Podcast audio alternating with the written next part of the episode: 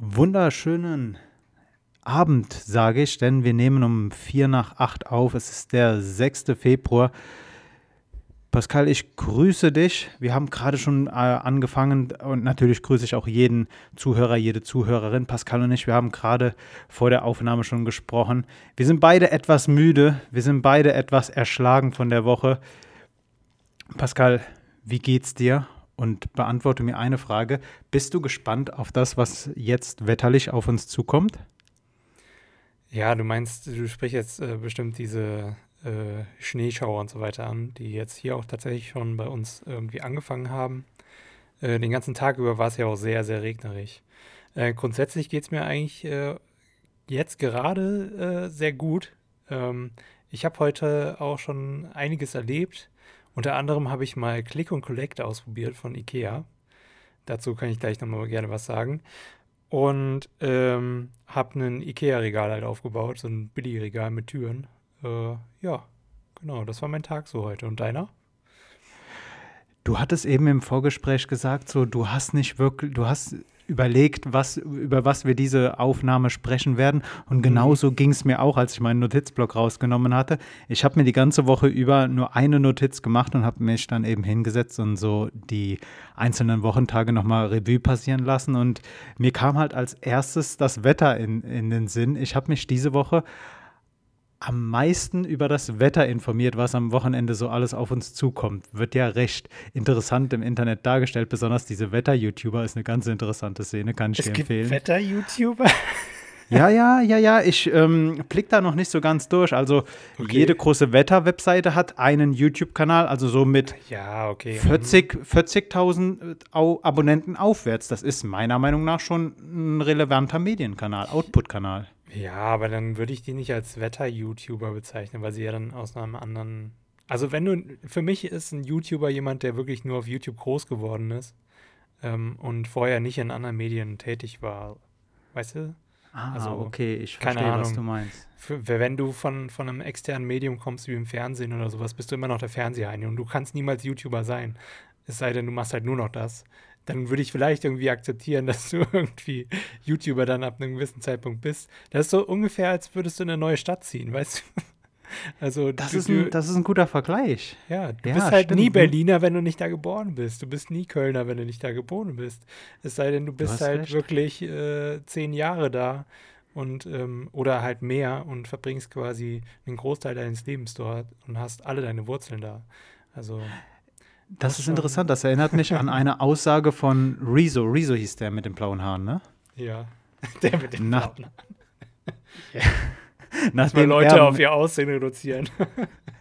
Okay, gut. Ich weiß jetzt nicht, was ich sonst hätte sagen sollen. Der wahrscheinlich 1,75 große äh, zentraleuropäisches Aussehen habende äh, junge Mann ähm, nein, Spaß. Als Rezo damals mit seiner Abrechnung ähm, mit der CDU fährt, was? Was? Ja, die, genau, die Zerstörung der CDU. Danach hat mhm. er ähm, in seinem Gastbeitrag in der Zeit, in seiner Kolumne in der Zeit mal geschrieben, dass auf YouTube eigene Höflichkeitsformen gelten und die doch bitte von außen hineinkommenden Personen respektiert werden sollten. Äh, das eine Sache, die mir im Kopf geblieben ist, war, dass man sich auf YouTube duzt und nicht sieht und dass das mhm. viele Kommentatoren oder viele Personen, die gerade nach diesem CDU-Video auf YouTube gegangen sind, nicht anerkannt oder respektiert hatten.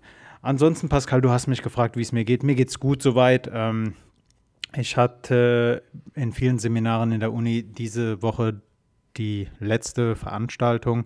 Habe jetzt kommende Woche, glaube ich, noch zwei Abschlussveranstaltungen und muss dann nur noch Hausarbeiten schreiben. Ähm, es geht. Es geht mir echt besser. Das Einzige, was mich halt stört, ist immer noch so, ich wünsche mir so unglaublich gerne wieder mich in einen Kaffee zu setzen oder einfach abends mal wieder mit einer größeren Gruppe von Leuten irgendwie abzuhängen. Und ähm, ja, ist ein bisschen schade. Hm. Ja. Halt einfach mal irgendwie wieder rauszukommen, wäre schon nicht schlecht. Damit man sich nicht mehr so viel mit sich selbst beschäftigen muss und sein Problem, sondern einfach auch auf andere gucken kann. Oder generell einfach mal in der Masse untergehen kann. Ne? Also, so, du bist dann Teil der Masse und nicht mehr nur du und deine Probleme. Und äh, ich finde, das hat irgendwie auch was Schönes. Auf jeden Fall. Einfach auch mal aus seiner Routine auszubrechen. Ich habe Genau. das Gefühl, dass meine Tage bis zu 80 Prozent einfach identisch sind. Der Mhm. Großteil, der Großteil, äh, den verbringe ich wie immer am Schreibtisch und auch ansonsten. Ähm, es, es ist ein Highlight schon mal, sich mit irgendwem zu treffen, ähm, also zu treffen, sich irgendwie auf Distanz zu sehen, äh, den du, den du jetzt eine längere Zeit nicht getroffen hast oder den du nicht regelmäßig über Zoom-Meetings oder sonstige Bildschirme flimmern siehst. Mhm. Ähm, keine Ahnung. Ich habe mir, ich hab mir auch aufgeschrieben, dass ich diese Woche zwei sozi soziale Kontakte hatte. Eigentlich, eigentlich, eigentlich sind es drei. Ähm, ich habe das erste Mal mit meinen Nachbarn im Hausflur zusammengesessen und wir haben das so äh, veranstaltet, dass jeder noch in seiner Wohnung war mit einem Stuhl und Mhm. jeder so im Haus, in der Haustür, im Rahmen der Haustür gesessen hat. Okay. Und so, ja. So hat man sich dann mal kennengelernt. Das war für mich so ein Highlight. Das war letzte Woche Samstag, äh, also nach unserer letzten Aufnahme. Ähm, das war einfach nach so einer langen Zeit der Abstinenz von sozialen Kontakten einfach so schön.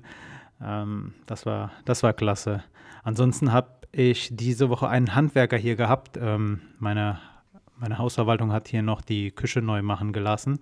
Und ähm, man kam dann so ins Gespräch und das war auch für mich schon so ein, so ein Highlight, mal wieder mit irgendwem Fremden zu sprechen. Denn aktuell, wenn du Kontakt hast, zumindest ist es bei mir so, dass du halt nur mit Personen in Kontakt kommst und niemand Fremdes irgendwie in, in den, in den, hm, wie sage ich das jetzt?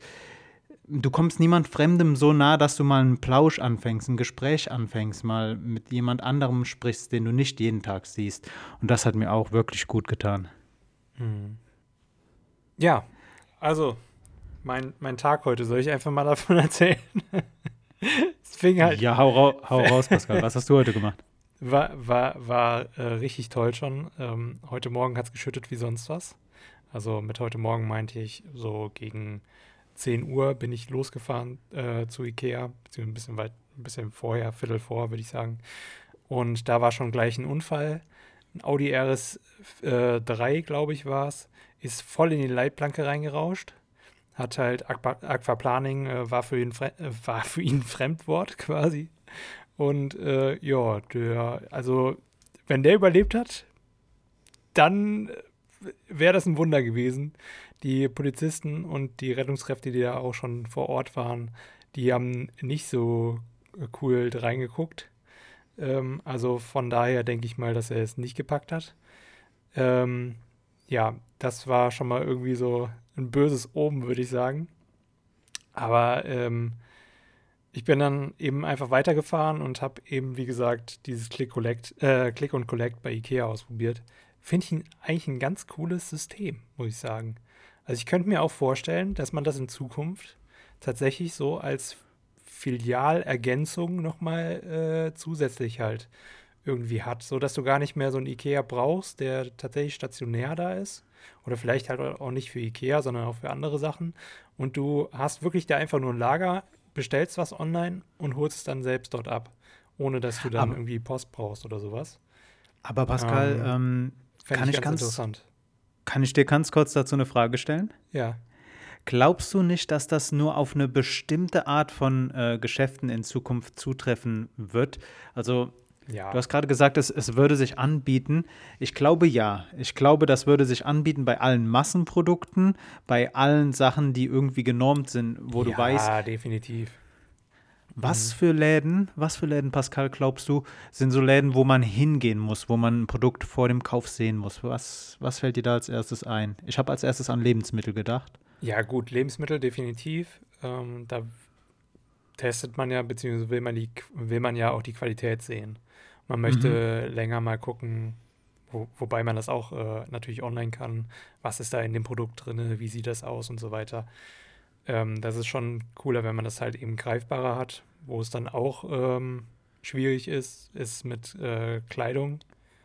Ähm, ich denke nicht, dass da der stationäre Handel grundsätzlich ähm, jemals komplett vom, weg vom Fenster quasi ist. Ähm, da ist, glaube ich, einfach nur, äh, ist es halt wirklich einfach, ähm, ja, immer noch sehr, man geht immer noch sehr gerne einfach in, in Läden rein und probiert mal an, alles Mögliche. Und äh, man kann das natürlich auch machen, indem man seinen CO2-Fußabdruck immer noch schlechter macht und dann immer wieder ähm, bei Zalando bestellen und es wegschicken, äh, wenn es dann nicht passt. Aber es ist dann doch irgendwie cooler, wenn man dann vor Ort sein kann. Und ich, äh, ja. Ich glaube, eine, eine, ein Sortiment oder ein, eine Gruppe von Läden, die auf jeden Fall auch noch bleiben werden, sind Läden, wo es ums Setting geht, wo du nicht nur das Produkt genießt, sondern auch die Umgebung. Sei mhm. es ähm, Straßencafé, sei es Eiscafé, sei es ja. generell so Sachen, wo du dich hinsetzt, obwohl die haben jetzt auch wieder was mit Lebensmitteln zu tun, du konsumierst mhm, halt da. Ja. Ähm, ansonsten fällt mir. Buchläden, also, Buchläden, definitiv Buchläden. Also Online-Bücher kaufen finde ich schrecklich. Ich gehe lieber irgendwie in einen Buchladen rein, gucke mir alles an, äh, nehme vielleicht nur ein Buch mit oder zwei, aber ich mag es absolut nicht, zum Beispiel auf Amazon Bücher zu kaufen. Es sei denn, ich weiß haargenau, ich brauche jetzt dieses Lehrbuch oder sowas. Ähm, und es ist halt auf Amazon günstiger als überall anders oder so. Also mhm. ähm, ich, ich gehe halt lieber wirklich dann in den Buchladen rein, stöber da, nehmen wir was mit ähm, für ähm, Freizeitleseaktivitäten, würde ich jetzt mal sagen. ich ähm, glaube, ich glaube, dass da das Internet das Probieren noch nicht so attraktiv gemacht hat. Ich meine, du kannst mhm. zwar auch auf Amazon in ein Buch schon reinschauen, aber es ist halt noch mal was anderes, wie du sagst, durch einen Laden zu gehen und das Produkt gleich anfassen zu können und mal in der Mitte einfach auf irgendeiner Seite äh, was durchzulesen. Ja. Vor allen Dingen, was bringen die denn in dem Buch bei Amazon, wo du es gerade schon erwähnst? Die ersten zehn Seiten oder so. Also ich, ja. Äh, das, das, ich gucke nie auf die ersten zehn Seiten. Vielleicht die erste Seite lese ich kurz an, um zu wissen, wie die Tonalität ist. Und dann blätter ich da wirklich mitten ins Buch rein und gucke mir dann die einzelnen Kapitel irgendwie an, äh, wenn es jetzt kein Roman ist, sondern ein Sachbuch oder sonst irgendwie was. Und ähm, das interessiert mich dann doch eher, als dann irgendwie das von vorne zehn Seiten zu lesen und dann bleibst du an einer geilen Stelle hängen oder so. Pascal, ich hatte mal, ähm, ich kannte mal jemanden in, äh, noch während meines Bachelorstudiums. Die Person hat jedes Mal bei einem Buch als erstes die letzte Seite des Textes aufgeschlagen und gelesen und hat danach entschieden, ob sie das Buch kauft oder nicht. Das, das fand ich so interessant, dass du. Das kannst du aber doch nicht bei Romanen machen, beispielsweise. Da weißt du direkt, wie es endet.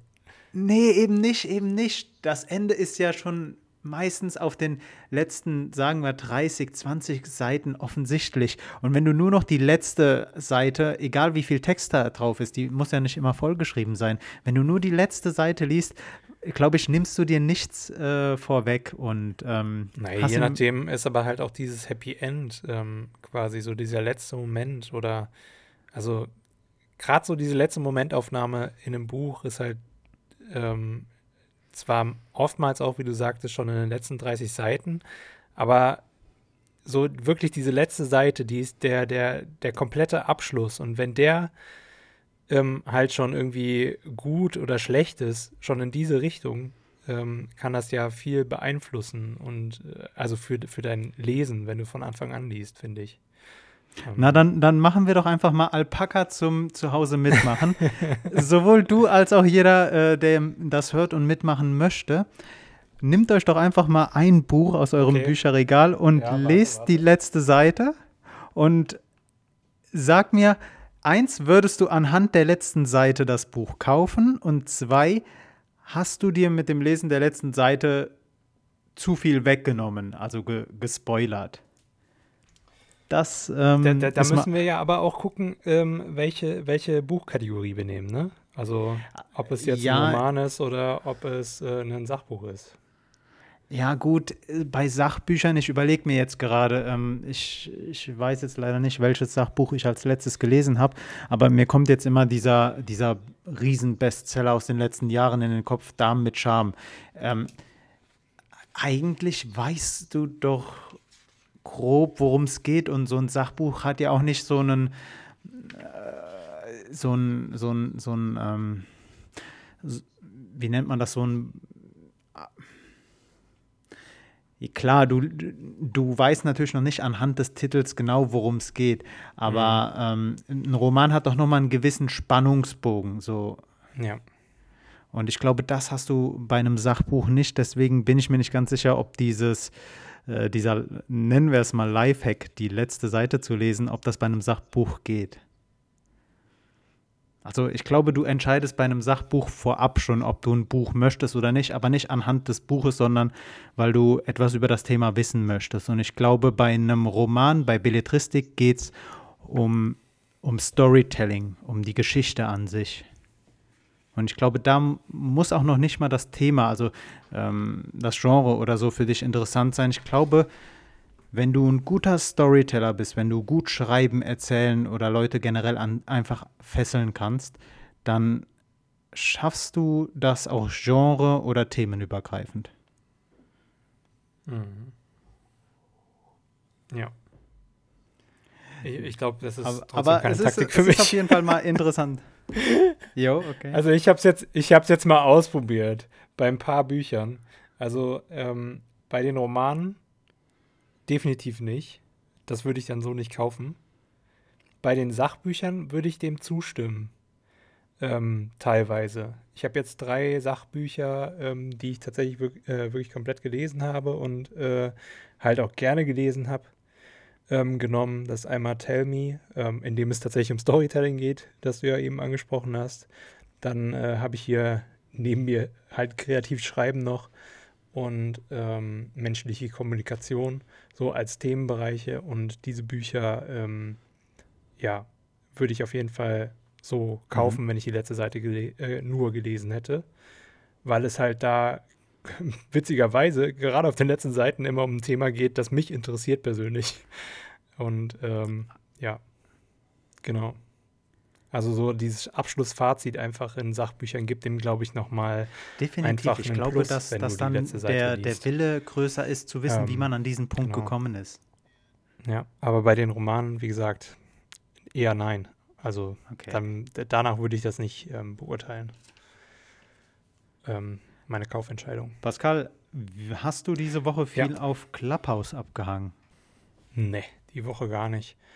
Ich glaube, ich war einmal am Dienstag, da hatte ich dir, glaube ich, auch eine Einladung geschickt zu einem, äh, äh zu einem. Äh, ja, du hast mich, du hast mich zu einem Raum. Du hast mich angepinkt also Raum, und aber wie nennt man diese, eingeladen diese? in den Raum. Ja, hatte ich gesehen, hatte ich gesehen. Gepinkt. Nee, nee, tut mir ja, leid, ich habe es gesehen, allerdings erst 47 Minuten, nachdem du mir geschrieben hattest. Äh, Tim hatte mich auch mehrmals diese Woche angepinkt. Ich glaube, das ist ein Nachteil von, von Clubhouse, dass du den Content halt wirklich nur live abrufen kannst. Obwohl, was heißt Nachteil? Nee, ja. Nachteil möchte ich nicht nennen. Ähm, es ist eine Eigenschaft ja. von Clubhouse. Wenn du angepinkt wirst oder wenn etwas stattfindet, dann findet es statt. Du kannst es später nicht noch nochmal ähm, abrufen. Ja, finde ich tatsächlich irgendwie ein bisschen schade, dass dann noch nicht so viele ähm, ja, Raummoderatoren darauf gekommen sind, das dann auch als Podcast ja. hochzuladen. Ähm, das wäre schon eigentlich cool für manche Talks. Ähm, es, es, hat, aber es, es hat natürlich auch irgendwie was Vergängliches. Es hat was ne? Eigenes, was du und die Leute reden dann auch über deine äh, Streaming-App nicht bekommst. Live-Content. Ich glaube, dieser bietet zwar Radiosender an, also Radiosender zu hören, aber Clubhouse ist halt noch mal was anderes, weil es halt wirklich dieser definitive Live-Content ist und ähm, auch die, die Personen auf dem mhm. Podium mhm. sprechen in ihre Handys, also sind im privaten Umfeld. Von daher ja. hat das Ganze noch mal ähm, was, was Interessantes. Ich war diese Woche in ja. zwei Räumen. Einmal, ähm, ich bin mir nicht mehr sicher, ob es Mittwoch oder Donnerstagabend war, da hat äh, Arafat Abu Chaka, der Angeklagte in diesem großen Bushido-Prozess jetzt in Berlin und auch im Clan-Milieu aktiven ähm, Metier. Arafat äh, hat, hat da gesprochen mit ähm, Peter Rosberg, einem Bildjournalisten, und Klaas Meyerhöher, der äh, Peter Rosberg als auch Klaas Meyerhöher, äh, der beim Spiegel arbeitet, sind für das Themenfeld Kriminal, ähm, organisierte Kriminalität zuständig. Und es war interessant, wie die äh, ähm, mal aufeinander getroffen sind. Ich glaube, das passiert nicht so oft und mal miteinander sprechen konnten. Ähm, Arafat vertrat halt die These, es sei unrechtens, mhm. ihn kriminellen Clanboss zu nennen, denn erstens, er ist nicht vorbestraft, dahingehend hat er recht, aber er hat auch ähm, gesagt, warum sagt ihr bei arabischen Großfamilien Clans, warum sagt ihr das bei einer achtköpfigen ähm, deutschen Familie nicht? Und ähm, es war interessant, ähm, weil unter anderem dabei auch noch eine, eine Comedian war, ähm, Idil Bayram, ähm, die Welt hatte zu ihren einen Artikel einen Tag später veröffentlicht. Anscheinend, bevor ich in den Raum gekommen bin, muss sie irgendwie einer ähm, kritischen Aussage eines anderen Moderators zugestimmt haben, der irgendwie, weiß ich nicht, diese Presseerstattung äh, mit dem Dritten Reich gleichgesetzt gesetzt hatte oder sowas. Auf jeden Fall, ähm, das war jetzt nach dieser Bodo Ramelow-Geschichte mhm. ähm, wieder mal ein Talk, der einen Tag später durch die Medien ging. Und ähm, am Freitag, also gestern Abend, wenn ich mich nicht ganz irre, nee, vorgestern Abend, habe ich, ähm, war ich in einem Raum mit dem deutschen Botschafter in Washington und ähm, Sigmar Gabriel und habe den beiden zugehört. Die haben über ähm, Außenpolitik gesprochen und wie es jetzt weitergeht unter der Regierung Biden. Ähm, Clubhouse hat schon irgendwie was Interessantes. Wo du jetzt äh, so alle Namen erwähnt hast. Äh, naja, um gut. äh, sage ich jetzt auch noch mal, Moment, sag, ich komme äh, komm zum Pointe, äh, sage ich jetzt auch noch mal die Namen, äh, mit denen ich im Raum war. Äh, Christian Lindner und Saskia Esken, denen habe ich zugehört, mit, ähm, mit Frank, oh, schlag mich tot, ich weiß nicht mehr, wie er mit Nachnamen heißt, äh, von Games, das ist quasi die Vereinigung der e.V., ist ein e.V., ähm, der quasi so ähm, guckt, dass quasi ähm, beziehungsweise möchte, dass Games mehr gefördert werden, ähm, ähm, politisch als auch äh, finanziell in Deutschland und als Kulturgut vor allen Dingen eben. Und die haben gesprochen über ein Digitalministerium. Ähm, genau, weil ja grundsätzlich Digitalisierung bisher noch äh, quasi in jedem Ministerium so ein bisschen gehandhabt wird, aber da macht der eine was anderes als der andere und äh, genau, so, das wollte ich einfach auch nochmal sagen, dass ich auch bei einem äh, coolen Talk dabei war. Ähm, ja, aber du hast recht. Es, es hat auf jeden Fall was Interessantes. Ähm, ähm, ja, was für Persönlichkeiten sich auch da rumtummeln, sage ich jetzt mal. Und äh, denen man dann einfach quasi, ja, den, die, die man so ein bisschen öffentlich belauschen kann, einfach was sie gerade von der aktuellen Auf Situation jeden Fall. Und ich glaube, dass bei Clubhouse Themen. auch ähm, ja. dieser, dieser Echokammer-Effekt, dass du nur das hörst, was du immer wieder hörst, ähm, ein bisschen aufgebrochen wird dadurch, dass der Content nicht planbar ist. Kann sein, dass ich jetzt auch wieder äh, Schwachsinn rede, aber das ist eine Vermutung von mhm. mir. Ähm, Du hattest gerade die Digitalisierung bei Behörden angesprochen. Ich hatte ja mal eine Zeit lang bei einer Behörde gearbeitet und habe da das erste Mal in meinem Leben ein Faxgerät benutzen müssen. Ähm, also ist jetzt nicht alles so schlimm, aber dieses Faxgerät ist, äh, ich habe dann halt eine ähm, ja. Kollegin gefragt, ob sie mir helfen könne, weil ich halt einen Antrag äh, intern, in, äh, intern verschicken musste. Und ähm, ich stand davor und wusste halt so, ich wusste tatsächlich mhm. nicht, wo das Papier reinkommt. Also ähm, das war, das war für mich so, so ja. metaphorisch ja. die Dig Digitalisierung, die öffentliche Digitalisierung in, in Deutschland. Ja, was ging sonst bei dir? GameStop-Aktien, die habe ich äh, immer noch mal ein bisschen verfolgt. Also ich habe eigentlich täglich immer mal nach dem Kurs geguckt, weil mich das einfach interessiert hatte. Ist jetzt nicht so, als hätte ich da irgendwie investiert. Vor allen Dingen nicht, wenn die äh, ja so volatil ähm, ist und halt einfach zu einem Meme wurde. Äh, Wäre es auch sehr dumm gewesen. Und äh, ich bin auch ein bisschen auf Reddit gewesen, ähm, gerade in diesem Wall Street Bets Forum das ja wieder neu eröffnet wurde. Mittlerweile sind da, glaube ich, warte, ich schau mal gerade. Das letzte Mal, als ich geschaut habe, waren es 7,8 Millionen. Nee, ja, 8. 8,6 sind es jetzt. Und äh, es ist schon ganz interessant, was für Leute sich da tummeln.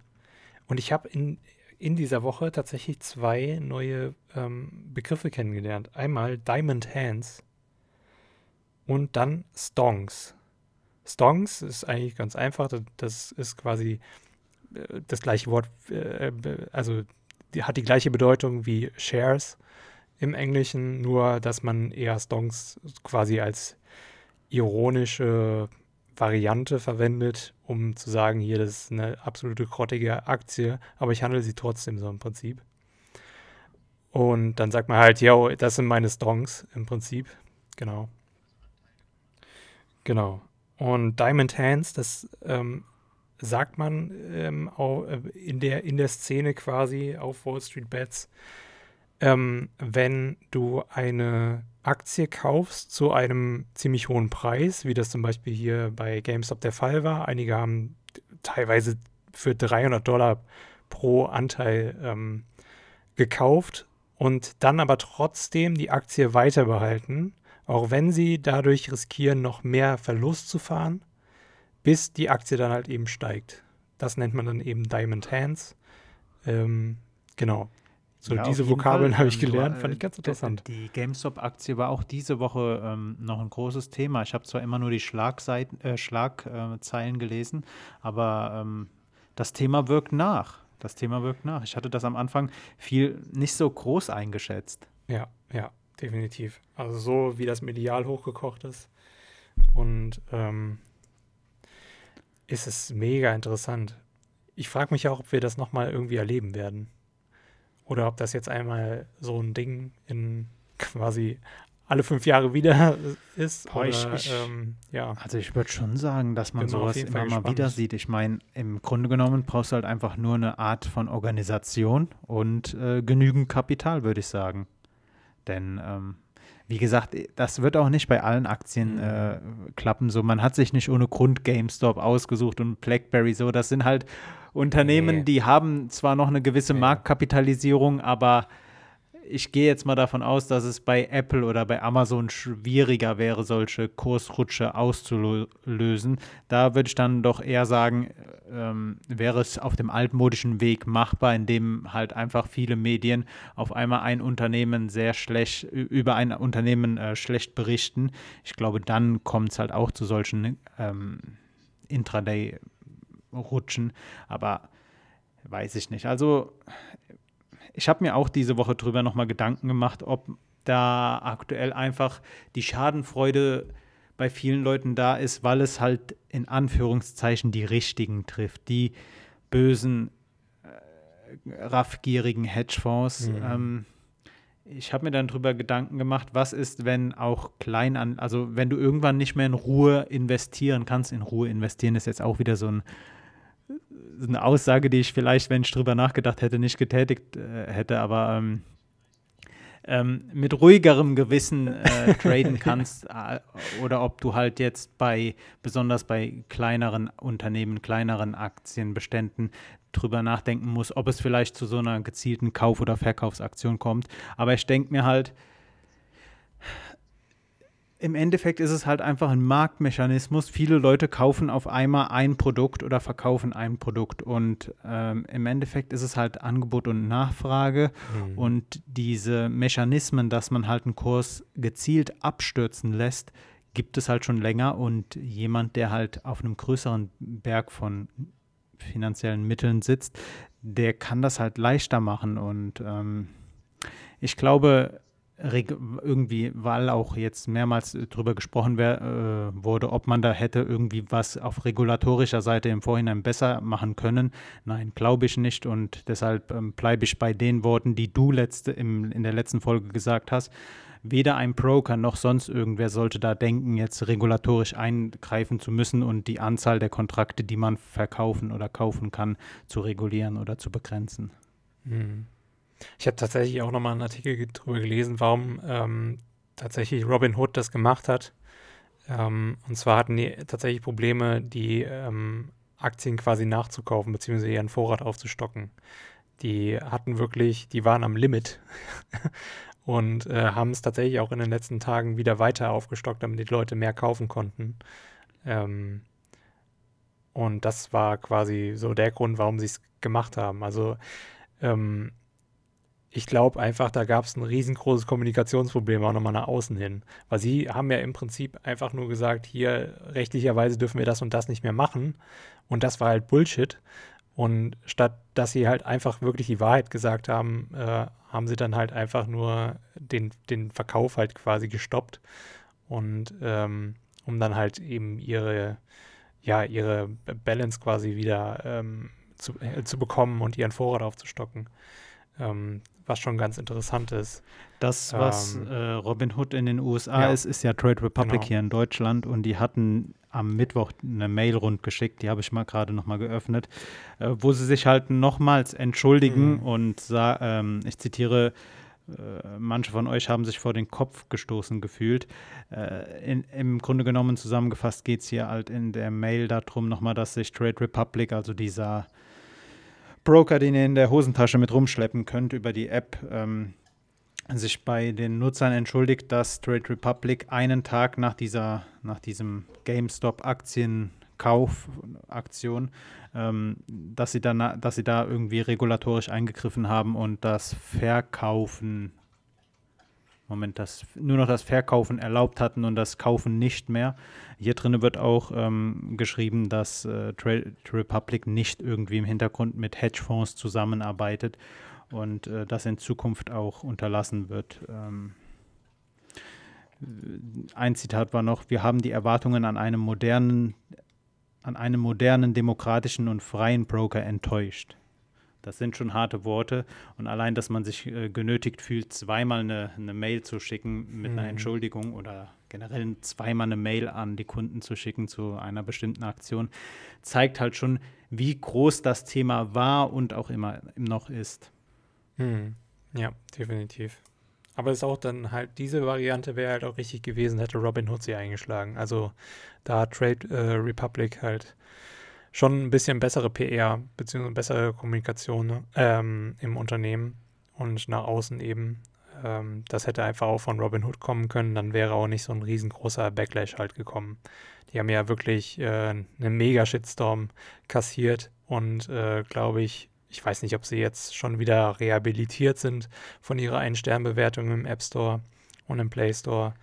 Aber ähm, ja, definitiv. Was ist die Woche noch passiert? Jeff Bezos ist nicht mehr Amazon-Chef. Hast du das mitbekommen? Stimmt. Und zwar soll ihm folgen Andrew Jesses, wenn ich richtig äh, informiert bin, der genau. Chef der aktuellen Server-Sparte, also von Amazon Web Services äh, soll Jeff Bezos folgen. Jeff Bezos hält natürlich weiterhin den äh, größten Anteil an Aktien und möchte an den Kopf des äh, Vorstandes wechseln. Also ganz die Unternehmungs Unternehmensführung gibt er nicht aus der Hand, aber ich denke, er verschafft sich selbst einfach ein bisschen mehr Freizeit. Hm, denke ich auch. Ich glaube, er, er will einfach ähm, ein bisschen mehr seine Hobbys ausleben bei der Washington Post und so weiter. das stimmt, das stimmt. Es ist, es ist interessant, ja. dass, dass er oder dass in den Medien äh, gesagt wurde, die Washington Post sei ein Hobby von ihm. Ähm, ein ganzes Unternehmen, einen ganzen, eine ganze große Zeitung einfach als sein Hobby zu bezeichnen, zeigt halt einfach, wie, wie mächtig dieser Mann ist. Ja, ähm, er hat es halt einfach so gekauft. Also, ja, also für, für ähm, Milliardäre in seiner Größenordnung ist das halt auch wirklich einfach nur noch äh, ein Sandkasten. Der kann jetzt ausprobieren, was es heißt, so ähm, einen, ja, so, einen, so einen großen Nachrichtenkonzern eben, so eine Nachrichten, so, so eine wirklich weittragende Nachrichten, ähm, äh, ja, wie sagt man das, so, einen, so, so einen großen Verlag halt einfach äh, zu besitzen. Vor, Und ähm, vor den genau. amerikanischen Wahlen ähm, ging auch noch die Nachricht rum, dass Jeff Bezos Interesse hat, CNN zu kaufen. Ähm, mhm. Ja gut, ich meine, er ist der, er ist die reichste Person auf der Welt, abwechselnd mit Elon Musk. Ähm, keine Ahnung, innerhalb von 27 Jahren, wenn ich mich äh, recht erinnere, hat er Amazon aus der Garage an die Börse und zum einem der teuersten Unternehmen der Welt gemacht. Respekt dafür. Mhm. Ähm, mal schauen. Ja, wir werden sehen. Pascal, was gibt es sonst noch bei dir? Oh, bei mir hast du das mitbekommen mit den Frontex-Files gestern? Nein. Von Jan Böhmermann. Nein, ich habe drüber gelesen Und ähm, ich glaube, da ich drüber gelesen habe, hat Böhmermann mal wieder passable Leistung, äh, passable Arbeit geleistet, oder? Ja. Weißt du ja. mehr? Also mega witzig ist es tatsächlich überhaupt nicht dieses Mal. Also bei den letzten Malen dachte ich mir so, ja, das ist ein mega krass guter Joke auch irgendwie dahinter. Ähm, auch wenn es natürlich auch ernste Themen waren. Ähm, dieses Mal geht es um Frontex, äh, wie ich ja schon gesagt hatte. Ähm, und zwar hat, haben mehrere Leute ähm, für das ZDF-Magazin Royal eben ähm, ja vor allen Dingen aus der NGO Frag den Staat einmal sich Dokumente angesehen ähm, zu den ja meistens ähm, Präsentationen, äh, wie nennen sie es hier? Warte mal kurz. Vielleicht ganz, ganz kurz, Frontex ist ja die äh, europäische Grenzsicherheitsbehörde. Ja. Mhm. ja, genau. Frontex baut sich ja auch immer ein bisschen mehr auf, weiter als ja, Polizei im Prinzip. Sie versuchen immer mehr eigene Kräfte zu bekommen. Irgendwie gab es auch wohl mehrere Werbevideos, in denen ähm, ähm, ja, gezeigt wurde, was für tolle neue Sachen sie bekommen, unter anderem Drohnen, Flugzeuge und andere ähm, Bötchen, also meistens Sportboote und so weiter. Man fragt sich dann natürlich, beziehungsweise ähm, hatten, hatten auch die Autoren im ZDF-Magazin Royal natürlich in der Sendung anklingen lassen, warum braucht man über Flugzeuge und Drohnen ähm, als äh, Frontex, die ja eigentlich mit Booten auf dem Mittelmeer unterwegs sein sollten und ähm, notfalls Leute retten. Ähm, ja, ganz einfach, damit man überhaupt gar nicht in die Lage kommt, äh, Leute retten zu müssen. Man kann dann mit der Drohne einfach gucken, ah, ertrinken da Leute, ja, okay, fahren wir nicht hin. So ungefähr. Ähm, und ähm, so können sie dann halt eben, wie gesagt, ihren Schiffen sagen, hier fahr da mal nicht vorbei, das äh, sieht ganz gefährlich aus, da müsst ihr die nur retten. Und äh, Pushback wäre zu gefährlich, da würdet ihr dann die umbringen. Pushback ist eine Methode, die Frontex tatsächlich ver verwendet, um ähm, Flüchtende auf dem Wasser in ihren Schlauchbooten wieder an Land zu treiben, und zwar an das Land, das nicht europäisch ist. Ähm, Genau. Und was haben die, ähm, wir haben es hier geschrieben auf äh, frontexfiles.eu, ähm, die äh, Rechercheurinnen ähm, haben eben gemeinsam 142 Dokumente von 16 Industriemeetings von Frontex untersucht. Und ähm, eigentlich sollte Frontex nicht ähm, ja, Lobbyarbeit im Prinzip akzeptieren, beziehungsweise sollte da eigentlich keine Lobbyarbeit ähm, stattfinden, ähm, dann müsste das nämlich ins Lobby-Transparenzregister der EU rein. Und das hat Frontex aber nicht gemacht und hat wirklich einfach äh, Leute eingeladen und sagt im Prinzip hier, ähm, kommt mal vorbei und stellt eure neuesten Sachen vor und wir gucken mal, ob wir das mögen. Also quasi ist nicht, sind nicht die Lobbyisten auf sie zugekommen, sondern Frontex hat quasi einfach so einen offenen Tag der Tür gemacht. Äh, Tag der offenen Tür, so heißt es. Und äh, hat dann Leute einfach eingeladen. Ähm, aus äh, verschiedenen, ähm, ja, meistens auch Waffenfirmen wirklich, äh, wie Heckler und Koch, ähm, Glock und Sieg Sauer.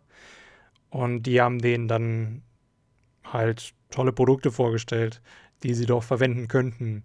Und äh, da sollen auch einige Absprachen stattgefunden haben. Genaueres findet ihr, ähm, wie ich schon eben gesagt hatte, auf www.frontexfiles.eu. Ähm, da findet ihr wirklich auch die, ähm, ja, die ganzen ähm, Register quasi, die ganzen ähm, Dateien, die halt eben auch analysiert wurden. Könnt ihr euch runterladen und gucken, was da so passiert ist. Das dazu das dazugehörige Video, äh, also Jan Böhmermann hat das ja natürlich nicht ohne, äh, hat das ja natürlich nicht gemacht, ohne es in seiner Show aufzuarbeiten. Das dazugehörige hm. Video findet ihr ebenfalls auf frontex-files.de, äh, geht 18 Minuten lang.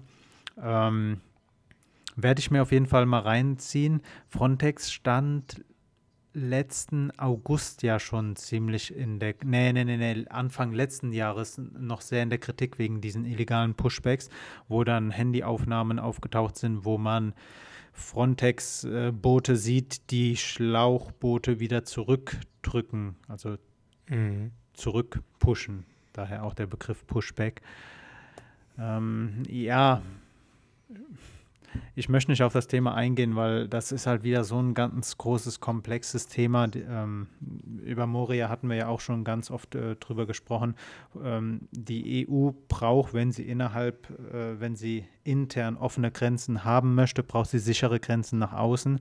Man muss halt kontrollieren können, wer sich im Schengen-Raum Schengen äh, bewegt. Aber wie es halt aktuell läuft, dass da halt Personen zurückgepusht werden, was halt illegal ist. Ähm, besonders, ne, es ist, es ist halt illegal und ähm, schwierige Sache. Aktuell, wie, wie die Frontex aktuell arbeitet, ist nicht richtig und ähm, das zeigt halt einfach mal wieder, über dieses Thema wurde vor einer Krise nicht drüber nachgedacht bevor sichere Grenzen nach außen kein Thema waren, hat man über so, so ein Thema nicht nachgedacht. Und jetzt hat man halt sehr schnell versucht, da irgendwie eine Behörde aufzubauen, die ihren Job anscheinend echt nicht gut macht und auch nicht legal arbeitet. Kacke, was da läuft. Also da muss man nochmal ein genaues Auge drauf werfen. Und ich finde es auch gut, dass äh, eben das ZDF-Magazin Royal das nochmal aufgreift. Weil man hat ja auch schon in der Vergangenheit gesehen, äh, als es noch Neo-Magazin auch hieß, ähm, Neo-Magazin Royal so, ähm, hat es ja schon große Wellen geschlagen und jetzt, wie du es ja auch mitbekommen hast, ähm, über andere dritte Nachrichtenanbieter, ähm, ja, äh, schlägt das immer sehr große Wellen und deswegen ist es gut, dass sie es wieder erwähnt haben und dass das ein bisschen politisch ähm, ja noch zu dem Ganzen mit Corona und so weiter und so fort äh, nochmal aufkocht und man sich der Sache annimmt. Pascal, ja. ich, hatte, ich hatte gelesen diese Woche in der Region um Kassel, da zähle ich dich jetzt auch mal ganz, ganz grob dazu. Oh no. sollen, sollen 20 bis 35 Zentimeter Schnee fallen. Äh, wir hatten ja, ja Anfang schon drüber gesprochen. Ist bei euch schon irgendwas zu merken von diesem heftigen, ähm, also im Internet wurde es äh, als historisches Wetterereignis beschrieben. Mhm. Äh, ich weiß es nicht. NTV hat jetzt auch äh, schon einen Wintereinbruchsticker, Live-Ticker zum Wintereinbruch. Ähm, diese Schneefront, die halb Deutschland überquert, soll ja anscheinend mhm. echt viel Schnee in, sehr kurzem, in einer sehr kurzen Zeitspanne bringen. Ähm, ADAC rät davon, das Auto lieber rät dazu, das Auto lieber zu Hause stehen zu lassen. Auch mhm. Niederlande rüsten, rüsten sich und sagen Erstligaspiele ab. Ähm, Winter im Norden, in München surfen sie. Also das ist doch interessant. So der Nordosten Deutschlands ist von dieser Kaltfront betroffen und der andere äh, Teil Deutschlands, der Südwesten, bekommt halt Sahara-Sand ab, der den Himmel leicht beige färbt. Ähm, jo, es geht hier richtig ab, klimatechnisch. Merkst du, merkst du irgendwas bei dir? Ähm, ja, also es schneit tatsächlich. Es liegt auch schon Schnee bei uns. Ähm, aber ich möchte noch mal eins dazu sagen. Ähm, wir sind nicht Kreis Kassel. Ja, wir haben unseren eigenen Kreis. Nee, aber Umgebung. Umgebung auch nicht, John. Wie, viel, viele Kilometer habt ihr bis Kassel? Ähm, das sind schon einige noch. Äh, ich glaube 60 oder sogar 80 Kilometer sind das noch bis Kassel. Okay, ich hätte jetzt auf 60 getippt, damit liege ich ja nicht so falsch. Würde ich halt immer noch ja. zur Umgebung oder sagen wir in irgendwo ja. in, de, in, dem Dunst, in dem Dunstbereich zwischen Marburg und Kassel.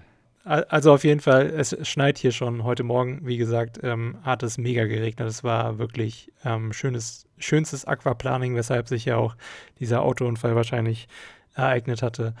Ähm, und äh, ja, hier schneit es halt äh, sehr krass. Bei den ähm, Eltern von meiner Freundin äh, soll es auch anscheinend schon sehr, sehr viel geschneit haben den ganzen Tag.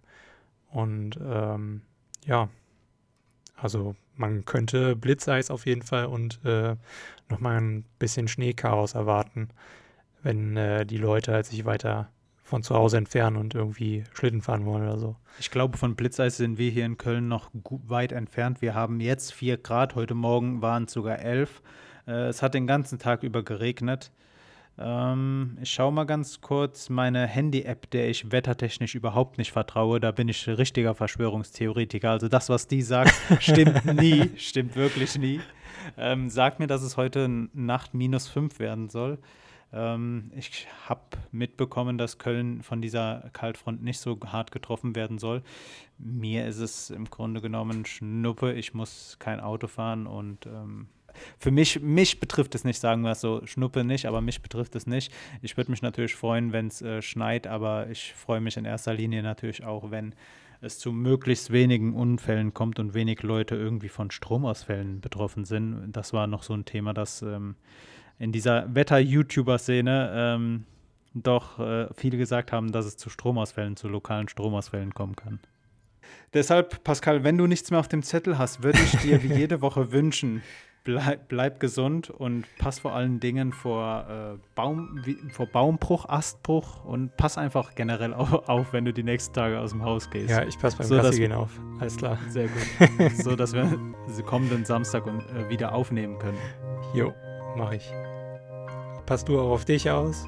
Äh, Mach ich. auf, nicht aus. Ähm, ja, und dann äh, macht's gut, Leute. Bis zum nächsten Mal.